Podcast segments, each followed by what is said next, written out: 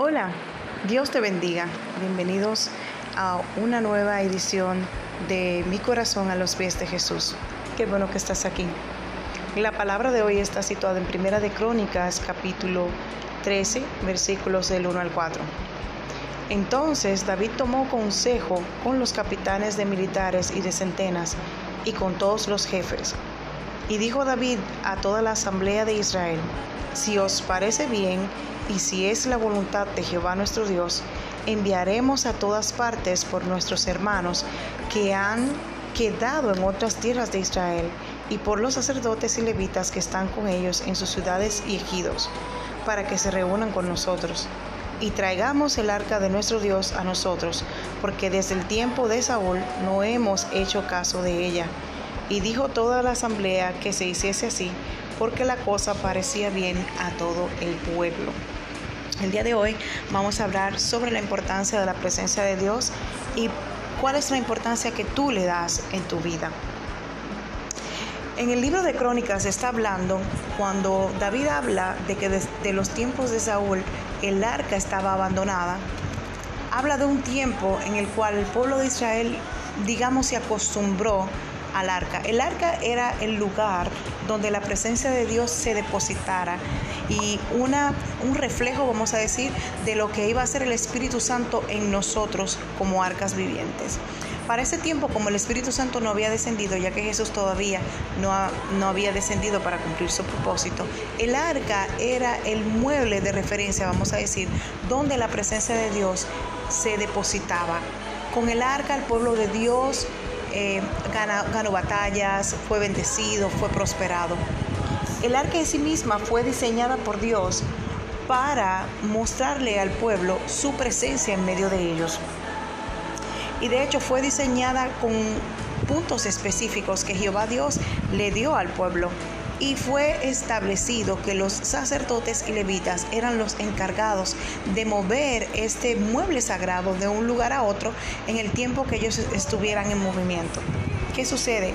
Cuando el pueblo de Dios decide pedir rey e ignorar a los profetas, quienes eran los que dirigían el pueblo para ese entonces, ellos quisieron un rey para estar igual que las otras naciones. Y en ese momento es donde Saúl es ungido como rey. ¿Qué sucede como líder en la vida de, Saúl? Que Saúl no obedeció a Dios al 100% en lo que tenía que hacer y tomó decisiones, malas decisiones, incluyendo decisiones de hacer sacrificios cuando a él no le tocaba como rey. Pero el punto que quiero destacar es el arca en sí misma. Cuando eh, se olvidan del arca, el arca era cuidada en la casa de Eleazar perdón, en la casa de Aminadab, que era el padre de Eleazar. En la, casa de Aminadab, el, mueble o la presencia de Dios, el arca, estaba durante años y años y años. Ellos estaban tan acostumbrados a ver el arca en medio de ellos que ellos ya lo tenían como un mueble común, como un, una parte vamos a decir, de la decoración de su casa. No lo veían como la presencia de Dios, no lo veían con ese respeto que tenía que verse el, arca duró 20 años guardada, desatendida en la casa de Abinadab. Sus hijos crecieron viendo este arca, esta arca sin darle la importancia adecuada. Lo veían como algo normal.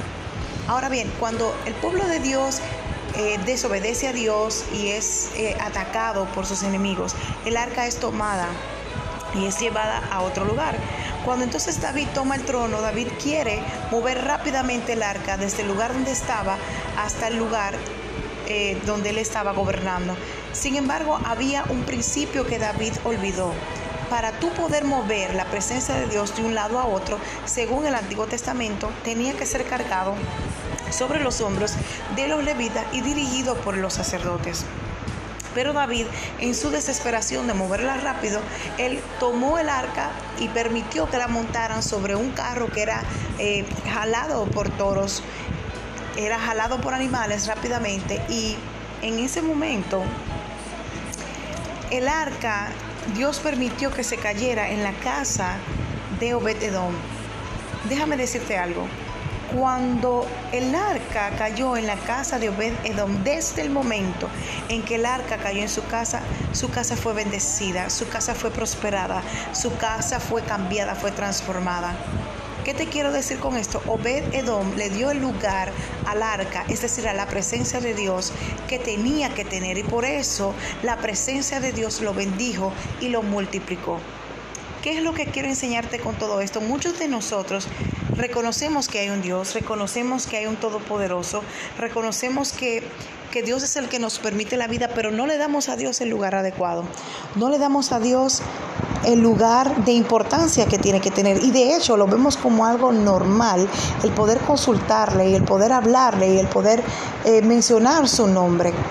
Pero cuando vienen los momentos adecuados donde la presencia de Dios tiene que ser lo primero, nosotros no le damos el lugar de importancia. Solamente buscamos a Dios cuando le necesitamos. Déjame decirte algo, querido oyente. Si tú no le das el primer lugar a Dios, tú no puedes esperar que en el momento de tu, de tu tribulación, Dios responda rápidamente, porque todo el tiempo que Dios te ha hablado, incluso este momento en que te está hablando a través de, de este audio, Dios te está hablando a tu oído te está diciendo, dame el primer lugar en tu vida, dame el primer lugar de tus días, dame el primer lugar de tus horas, dame el primer lugar de tus momentos. ¿Sabes por qué? Porque cuando nosotros le damos a Dios el primer lugar, el reino de los cielos nos reconoce a nosotros. Y no es que Dios responde más rápido a unos que a otros, porque Dios es omnipotente y Él responde a quien Él quiere en el momento que Él quiere. Sin embargo, no es lo mismo un hijo que pone en primer lugar a su Dios a un hijo que deja a Dios en último lugar solo cuando lo necesita. En este momento vamos a orar a Dios y vamos a pedirle al Espíritu Santo de Dios que nos perdone por no darle el primer lugar en nuestras vidas. Padre Santo, Padre bueno, sabemos Dios mío que tú escuchas nuestro clamor, sabemos Dios mío que tú eres un Dios todopoderoso, pero no queremos ser como la casa de Abinadab, no queremos ser como la casa de estos sacerdotes que veían tu presencia como algo común, como algo normal y de hecho irrespetaron tu presencia. Queremos ser como la casa de Obed Edom, que desde que tú tú llegaste en forma del arca, en tu presencia, ellos adoraron tu presencia, ellos exaltaron tu nombre y te dieron el lugar adecuado. Y por eso la casa de Obed Edom fue bendecida y fue prosperada. No queremos adorarte por lo que tú nos das, sino queremos adorarte por quien tú eres y por quien tú representas. Porque aún sin merecerlo, tú has escuchado nuestro clamor y has venido a nuestro rescate. Perdóname, Señor, por no ponerte en el primer lugar, por darle tu lugar a otras cosas que no son tan importantes como tú. De hecho, no son importantes comparado contigo. Tú eres todo lo que yo necesito y necesito que tu presencia vaya conmigo donde quiera que Guía mis pasos, guía mis pensamientos. No me no me permitas vivir un día más fuera de tu presencia. Gracias Señor por tu amor. Gracias Señor por tu misericordia. Bendigo a cada oyente. Declaro que en el nombre de Jesús tu presencia se establece en cada uno de los hogares, pero principalmente en cada uno de nuestros corazones, marcándonos para un propósito eterno en ti.